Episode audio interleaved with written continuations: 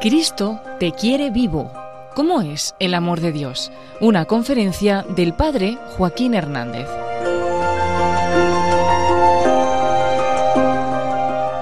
Hay un primer regalo que hemos recibido de parte de Dios, un primer don, algo que Él nos ha dado. Es, es el don de la vida donde la vida yo creo que es, que es, la cosa más práctica que podemos decir, más material que podemos haber recibido de parte de Dios, el, la vida. Aunque, aunque siempre he pensado que hay un don que todos hemos recibido que es anterior incluso a, a la vida, un don que Dios nos ha dado, que es que nos haya amado. Cada uno de nosotros hemos sido amados desde, desde toda la eternidad. Antes de que existiésemos, Dios ya nos había amado. Y eso, eso significa que si estamos aquí, este, este sueño de Dios se ha hecho posible, este sueño de Dios se ha hecho real. Cuando Dios sueña, algo, sueña algo, eso Dios crea, Dios es creador, no es, como, no es como nosotros. Cuando nosotros soñamos algo pues, y amanecemos, no necesariamente tiene por qué haberse dado, pero en Dios sí, sí es así. Su primer don, el primer don que hemos recibido de parte de Dios es el amor. El segundo es la vida. Eh, luego van pasando los años y yo creo que en cierto modo, algo se nos estropea, porque no existe una escuela de la vida. No nos han enseñado a vivir. Y a no ser que hayamos tenido referentes muy buenos, pues al final es fácil que se nos estropee el modo de vivir. De hecho, estaba yo pensando, pensaba, con, qué, ¿con qué les puedo, o sea, qué, pautas puedo darles que a lo mejor les pueda ayudar? Y yo, yo os lo digo también con mucha sencillez, yo sigo aprendiendo, aunque lleve ya unos cuantos años de sacerdote, aunque ya no pueda decir que soy joven, eh, pero, pero yo sigo aprendiendo, sigo aprendiendo y, y hay cosas que, que si las aprendo sí me gusta luego contarlas, porque a lo mejor a otro le puede ayudar. Hay dos extremos con respecto a la vida que, que nos puede hacer no vivir al 100%. Uno es por defecto y el otro es por exceso. El que es por defecto lo vamos a llamar perfil, perfil tirado, perfil sofá. Ese es por defecto, como si uno viviese poco. Y luego el otro perfil por exceso es el, el espídico. El espídico. Es como que el, el problema del espídico es que vive en, casi en exceso y eso le acaba impidiendo vivir de verdad.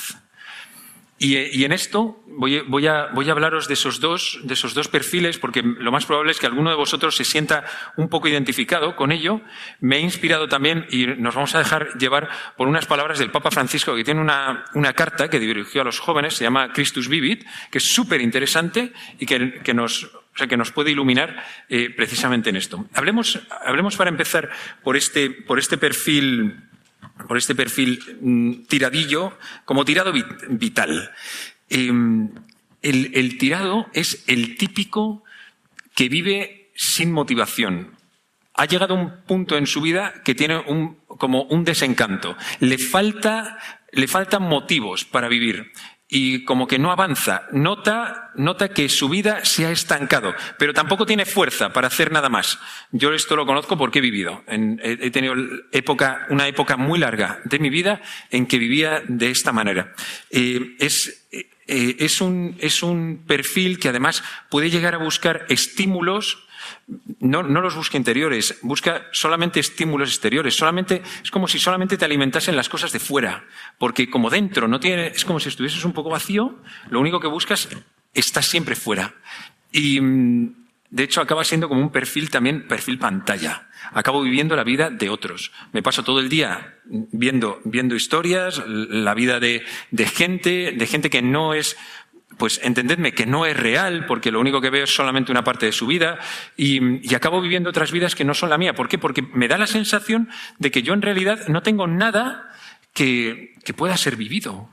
Puede ser por, por, un montón de cosas, son miedos, son inseguridades, es el, el, el creer que no puedo, es el temor a equivocarme, el temor a no ser aceptado si me llego a equivocar, son síndromes, eh, son traumas, son síndromes. El, últimamente se está dando mucho lo que llaman, yo no lo conocía, pero, pero lo acabo de descubrir, que es el síndrome de la cabaña.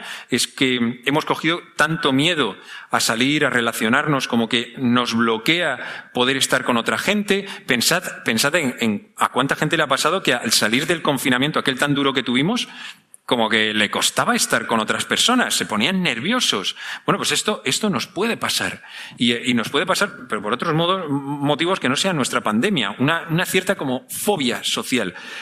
Y podemos estar viviendo con, con miedo a la enfermedad, incluso a la muerte, y al final, en vez de vivir, lo que hacemos es ir sobreviviendo. Nos jubilamos antes de tiempo, paralizados. Podemos vivir estando muertos. Os voy a contar la historia de una jovencilla. Todos los domingos, todos los domingos voy a visitar a mi abuela Aurora. Ella vive con mis padres, bueno, vive en el piso de abajo de mis padres, entonces yo, ya que voy a comer con mis padres, voy, visito a mi abuela, Aurora, le, le llevo la comunión, estoy un ratito con ella, hablando. Mi abuela tiene 98 años y no le queda mucho tiempo para morirse, aunque está como una chavala, pero tiene 98 años. El domingo pasado fui a verla, qué graciosa, porque, porque está muy espabilada. Ella, ella ya casi casi ni nos reconoce. Ella sabe pues que hay familiaridad, pero poco más. Si yo le no le puedo preguntar cuál es tu nombre, cómo, cómo me llamo, quién soy, no lo sabe. ni siquiera me he atrevido a, a, preguntarle si ella sabe que yo soy sacerdote, no, aunque creo que sí que lo intuye. Bueno, pues está muy mayor, ¿no? Y sin embargo, según entras, un adelante, una sonrisa. El otro día estaba sentada, siempre está sentada, y, con su mantita por encima, y estaba con, unos papeles. En un primer papel ponía sentada sin cruzar las piernas. Esto se lo había puesto una de mis tías. La otra, la otra era una foto dada la vuelta que ponía el nombre de, de, tres de sus nietos. Otro era un papel suelto y le digo, abuelita, ¿y qué estás haciendo? Y me dice, pues, bueno, mirando el correo mirando el correo, ay, qué mona, qué mona, se, me cae la baba. Y qué barbaridad. Y luego, y luego te pregunta, ¿y qué tal? ¿Cómo, cómo, cómo va lo tuyo? Y me dice, pues abuelita, muy bien, la parroquia fenomenal. Claro, hombre, claro, si es que trabajas mucho. ¿Y, y, y qué tal tu entorno? No, no, me puede preguntar más cosas, son solamente cosas así, pero está tremendamente viva. Y cuando yo me subo a casa de mis padres a comer, subo con una sonrisa. Porque mi abuela tiene 98 años, pero tiene un corazón de un niño de 8. Qué bendición y qué maravilla, porque estar, estar vivo no tiene que ver con los años. Hay personas que pueden tener 90 años y tener un corazón de 8.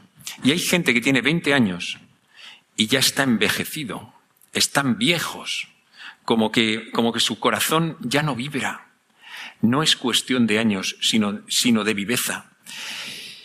Mi abuela corrió un riesgo, porque claro, se la pilla. Enseguida, enseguida te das cuenta de que se ha olvidado de las cosas. Como ella dice, hijo, es que la memoria hace tiempo que se me fue de paseo. Sí, abuelita, tienes toda la razón y no te lo voy a negar pero, como está viva, es capaz de arriesgar. Lo cómodo para mi abuela sería quedarse sentada y responder con monosílabos. ¿Qué tal estás? Bien. ¿Has comido? Pues me diría, no lo sé, aunque haya comido hace media hora, no lo sé. Y, sería solamente así, pero ha decidido seguir viviendo. Y entonces arriesga, porque para vivir hace falta arriesgar. El Papa Francisco dice, un joven tiene la suficiente locura como para poderse autoengañar y la suficiente capacidad para poder curarse de la desilusión que pueda derivar de ello. Esto es, tenéis, todos vosotros, tenéis la suficiente locura como para poderos autoengañar. Y es verdad que cuando los jóvenes hacen cosas, pues al final suele acabar pasando algún desastre. Pero también tenemos la suficiente versatilidad, la, suficiente capacidad de, de de volver a, rehacernos, a reinventarnos, como para sacar adelante una vida y una vida que sea tremendamente auténtica. Seguía diciendo, arriesguen, aunque se equivoquen, no sobrevivan con alma anestesiada, ni miren el mundo como si fueran turistas. Hagan lío, echen todos fuera todos los miedos que los paralizan, para que no se conviertan en jóvenes momificados. Vivan, entréguense a lo mejor de la vida, abran la puerta de la jaula y echad a volar. Por favor, no se jubilen antes de tiempo. ¡Buah! Esto es. Ojalá esto a mí me lo hubiesen dicho con 18 años, cuando estaba pues, en la universidad y, y absolutamente asqueado de mi propia vida. No sé si alguna vez habéis tenido esa sensación de pensar y de decir, mi vida es un asco Bueno, pues yo eso lo he vivido. Y ojalá hubiese escuchado este mensaje. El otro, el otro perfil, el otro perfil que nos podemos encontrar es, es bastante opuesto. Es, el, es este perfil espídico. Es el hombre, la mujer que es consumidor de experiencias. Siempre va como acelerado. De hecho, cuando quedas con una persona así, como que nunca está contigo, no está contigo. Está, está en lo siguiente que tiene que hacer. O está, o está mirando el móvil, o está respondiendo no sé qué. No, no, acaba de estar. Esa persona no está donde, Puede, puede, parecer que vive muchísimo, pero en realidad eh, pues quizá no, parece que construye grandes cosas, pero acaba estando bastante quemado. Es incapaz también este perfil de personas, es incapaz de comprometerse con nada, incluso con sus propios proyectos. Le cuesta muchísimo acabar comprometiéndose y poniendo el corazón en algo definitivamente. Es, es, alguien, en temas de noviazgo, es alguien que va pasando de aquí, aquí, aquí. A lo mejor puede llegar el momento en el que hay que dar un paso al frente y se bloquea. Porque esto me empieza a dar vértigo. Nunca he acabado de entregar mi corazón. Efectivamente. Es que, es que la cuestión no es saber, la cuestión es saber abrir los ojos, mirar, detenernos para vivir el tiempo presente, para vivir lo que estamos viviendo. No se trata de ser consumidores de experiencias, sino que las experiencias que estamos viviendo, cada momento que estamos viviendo, lo vivamos con todo el corazón. Y ahora mismo estoy aquí y a lo mejor me pregunto el por qué o estoy ilusionado. Bueno, pues eso es, eso es tener el corazón totalmente puesto aquí. Decía de nuevo el Papa, ¿buscáis pasión? ¿Buscas pasión? Enamórate.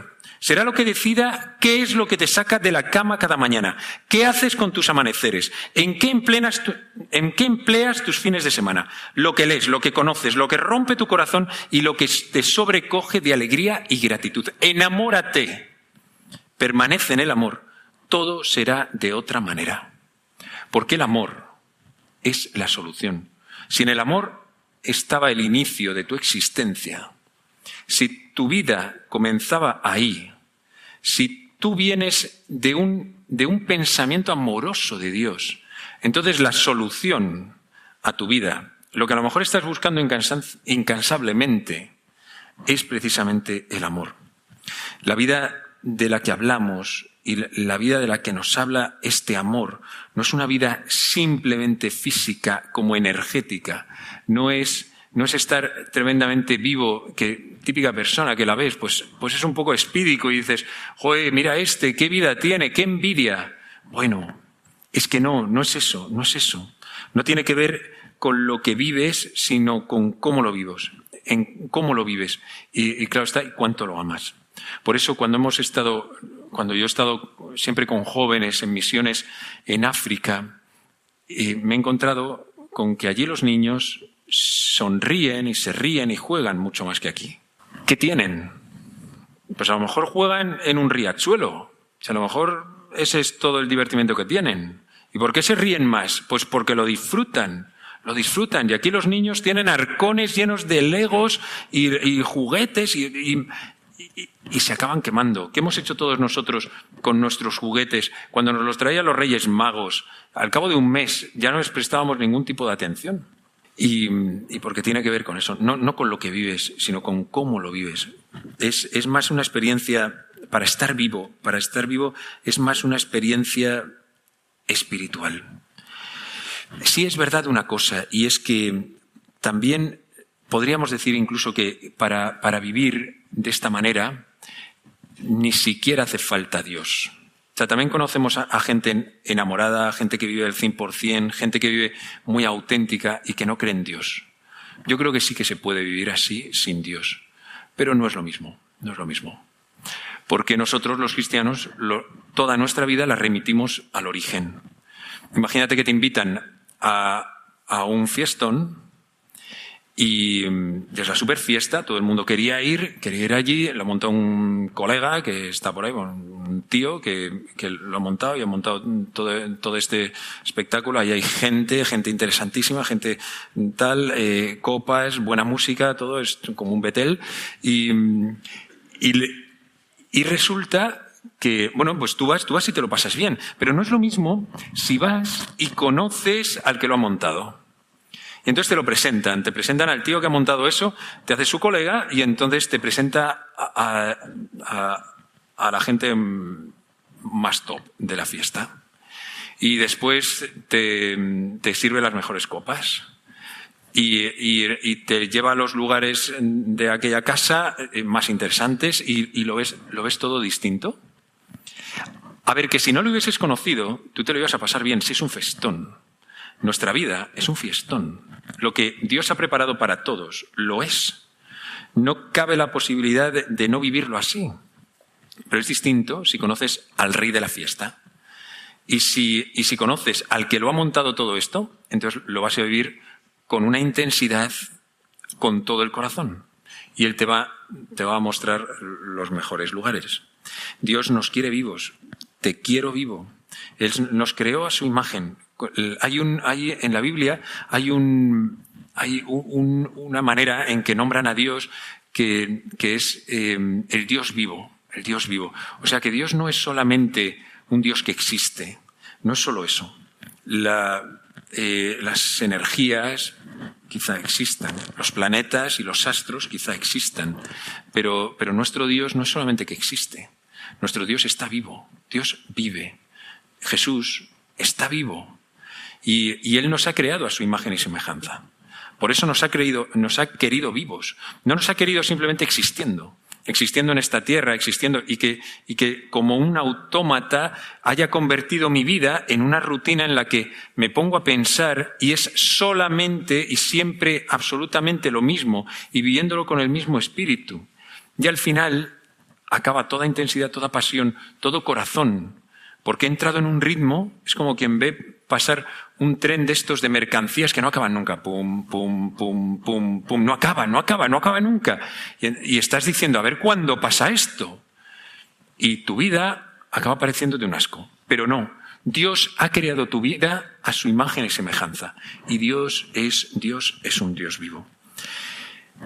Estamos celebrando el tiempo de Pascua.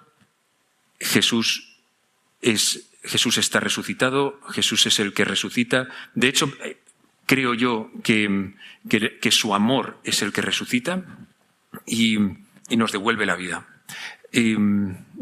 dos ejemplos. Seguramente recordaréis a, este amigo de Jesús, se llamaba Lázaro, era, era muy amigo.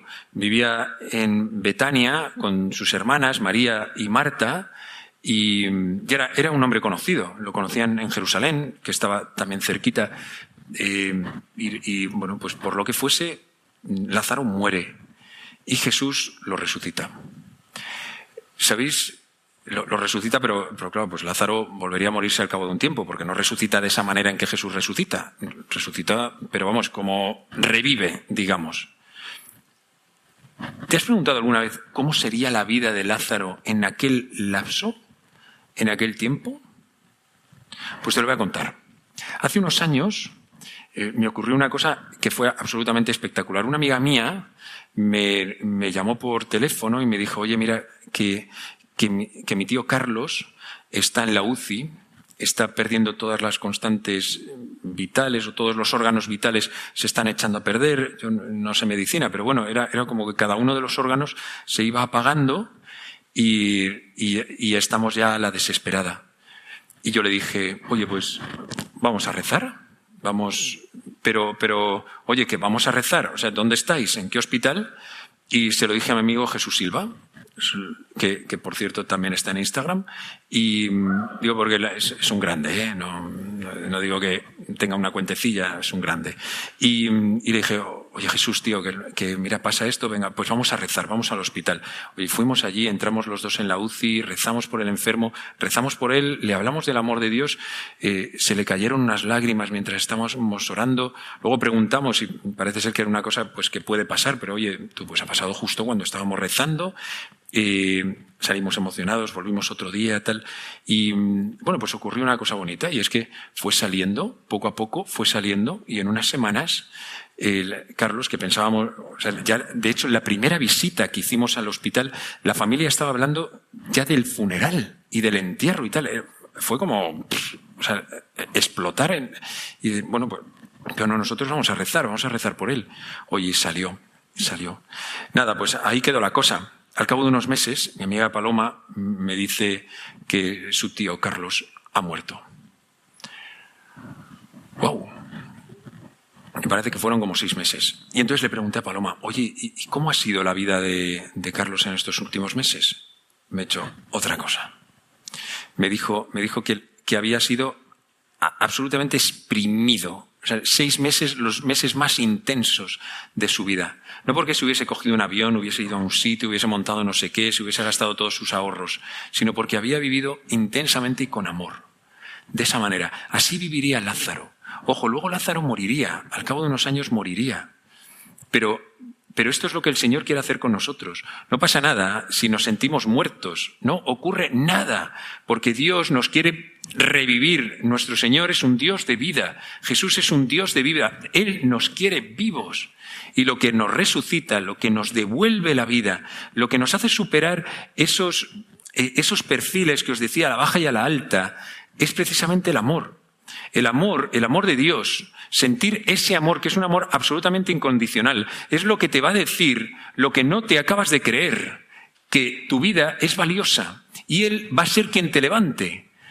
Lo has oído por aquí, pero no lo has oído en el corazón, lo sabes con tu cabeza, te lo dijeron en catequesis, te lo han dicho en un campamento y te lo han dicho aquí, pero no ha bajado. Y esta distancia, que son dos palmos, es la distancia seguramente más larga que tengas que recorrer en toda tu vida porque cuesta. Pasar de aquí a aquí, muchos decimos que Dios es amor, pero en realidad no vivimos conforme a esa verdad.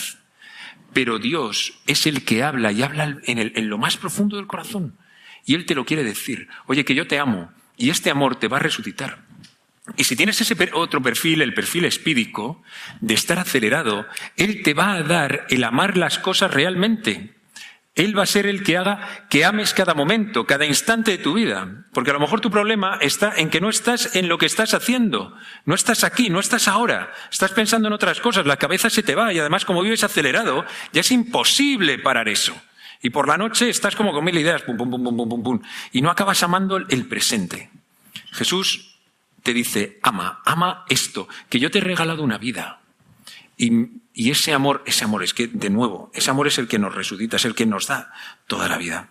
Por eso, por eso acabo diciendo que la vida, la vida, lo magnífico de ser cristiano es que podemos retornarla a Dios. Podemos devolverle a Dios nuestra propia vida. Que, que la vida que Él nos ha dado le sea devuelta. Que nuestra vida sea en su honor. Que, que ya no vivo para mí, ahora, ahora vivo para Dios, no soy yo, es Cristo quien vive en mí. De tal manera que, que pueda acabar eh, cualquier experiencia, para mí esta charla, y acabar diciendo, Señor, esto va por ti. Y así. Que cada una de las cosas de tu vida pueda terminar así. Si, si tienes algo, algún proyecto, alguna ilusión próxima, si hay algo en lo que te vayas a enfrascar en los próximos días, las próximas semanas. A lo mejor, a lo mejor eh, estás a punto de empezar exámenes, a lo mejor estás esperando el resultado del partido de esta tarde, a lo mejor estás un poco rayado o rayada con, un chico, con una chica. Eh, por fin das un paso, das un paso adelante, que siempre acabes diciendo, Jesús va por ti.